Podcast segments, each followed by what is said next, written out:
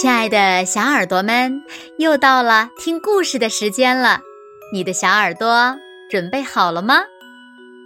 今天我们要听到的歇后语故事名字叫做《楚王拿燕子开心，自讨没趣》。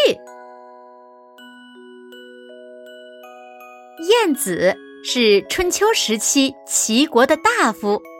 他虽然身材矮小、相貌平平，却机智过人，能言善辩。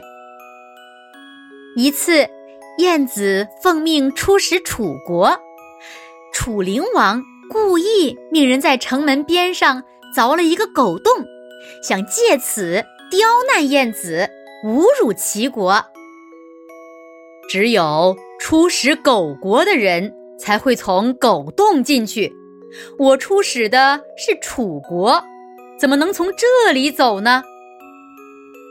晏子义正言辞地说。守城门的士兵听后，只好带着晏子从正门进城了。哎呀，天哪！齐国竟然连你都派出来了，难道是没人了吗？楚灵王一见晏子，就故作惊讶地说。齐国光是都城临淄就有七千多户人家，街上的人肩挨着肩，脚碰着脚，张开衣袖就能遮住太阳。大王怎么会说齐国没有人呢？晏子不紧不慢地回答道：“既然这样，为什么还会派你这样的人做使臣呢？”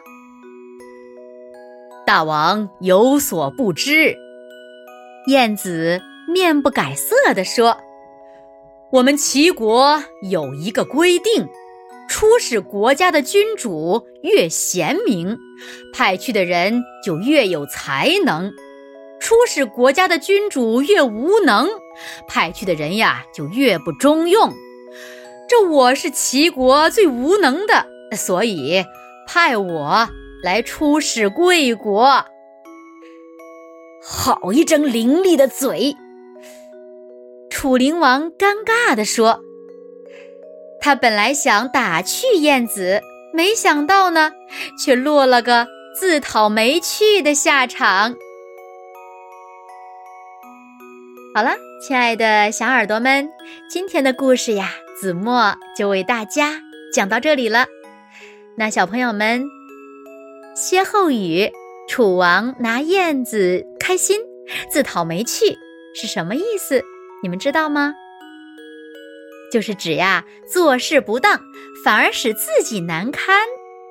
你们记住了吗？